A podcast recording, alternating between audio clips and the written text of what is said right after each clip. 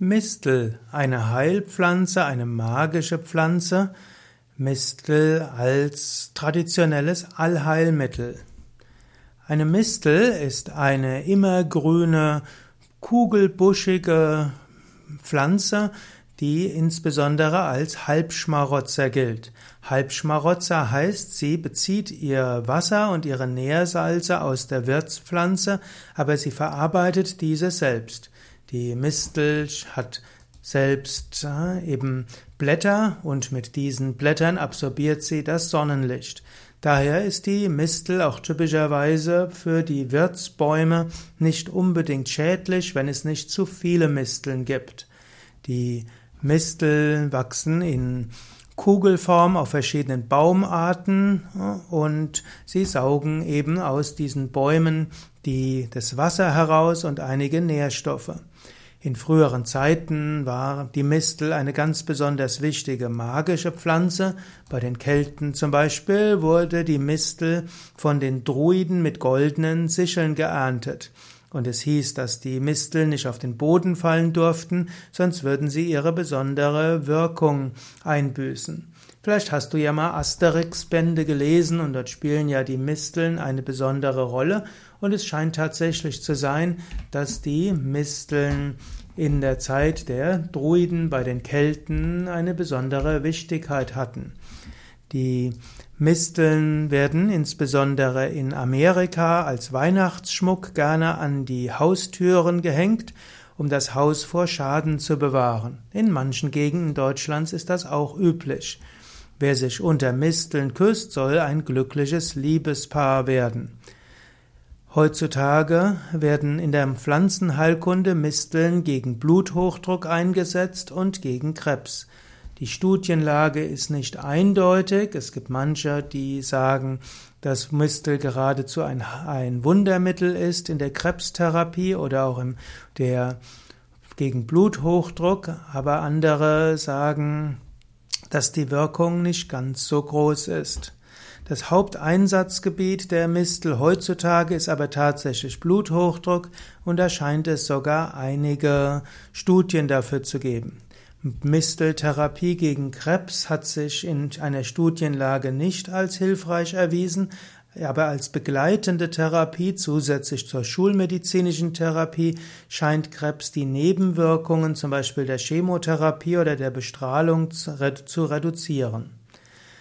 Misteltee kann man verwenden als Kaltauszug. Das Besondere ist auch, man muss sich bewusst machen, Mistelkraut hat äh, hat eine kleine Giftigkeit und deshalb sollte man es behutsam anwenden. Man sollte keine Misteln einfach so ne, zum, zur Vorbeugung einsetzen. Man muss abwägen die kleine Giftig, die leichte Giftigkeit gegen die tatsächlichen Wirkungen. Man nimmt zum Beispiel an, dass der Kaltauszug besonders gut sei, weil die schwachgiftigen Stoffe sich eben nicht aus nicht auflösen und deshalb ist der Kaltauszug der Mistel ungiftig. Und auch die Heilwirkung der Mistel soll durch Erwärmen gemindert werden. Man nimmt also Mistelblätter und gibt diese in kaltes Wasser, lässt dieses eine Nacht einwirken und trinkt anschließend das kalte Mistelwasser. Interessanterweise hilft Mistel, insbesondere dieser Kaltauszug, zur Senkung des hohen Blutdrucks. Er hilft bei Herzschwäche und Arteriosklerose. Allerdings kann bei schwach niedrigem Blutdruck durch Misteltee der Blutdruck sogar wieder gesteigert werden. Das klingt wie ein Widerspruch, aber insgesamt hilft eben Mistel zu einem normalen Blutdruck. Mistel hilft auch der Verdauung und dem Stoffwechsel. Also Misteltee ist letztlich der Kaltauszug oder es gibt auch äh, in der Apotheke oder im Reformhaus Misteltee und da sind typischerweise die giftigen Stoffe ausgefiltert.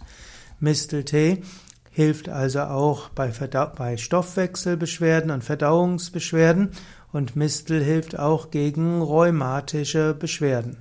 Manche berichten auch, dass Misteltee gegen Kopfschmerzen und Schwindel hilft und auch bei Epilepsie hat sich Misteltee in der Erfahrungsheilkunde auch bewährt gemacht.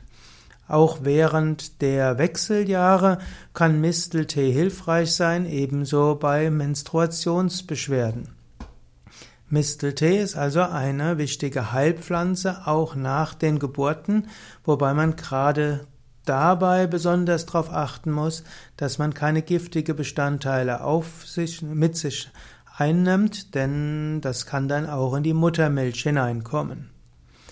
Misteltee kann man auch verwenden oder Mistelkaltauszug kann man auch als Umschlag nehmen und als Bäder äußerlich. Zum Beispiel kann ein Mistelkaltauszug als Umschlag gegen Krampfadern helfen oder Unterschenkelgeschwüre. Und manche Arten von Ekzemen können auch durch Mistelwickel oder auch durch Mistelbäder behandelt werden.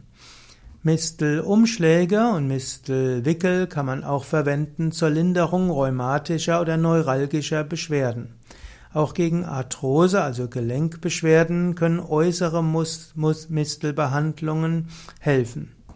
Und manche berichten auch, dass Misteltee gegen Heuschnupfen helfen können. Die Mistelbeeren sind leicht giftig, man sollte also aufpassen, dass man, dass Kinder Mistelbeeren nicht essen sollen. Als alleinige Behandlung gegen Krebs ist Misteltherapie nicht empfehlenswert, das hatte ich schon mal gesagt. Misteltherapie als begleitende Krebstherapie kann aber hilfreich sein. Es gab eine Zeit, da wurden gerade in anthroposophischen Kliniken gerade Mistel als alleinige Behandlung bei Krebstherapie empfohlen. Diese Zeiten sind vorbei, weil sie sich in empirischen Studien eben nicht bewährt haben. Ja, soweit einige Anregungen zum Thema Misteln. In jedem Fall solltest du Arzt, Heilpraktiker, Apotheker konsultieren, um eben abzuwägen, ob Mistelanwendungen für dich gut sind. Zur allgemeinen Wellnessbehandlung eignen sich Mistel nicht, weil sie eben auch kleinere Giftigkeit haben.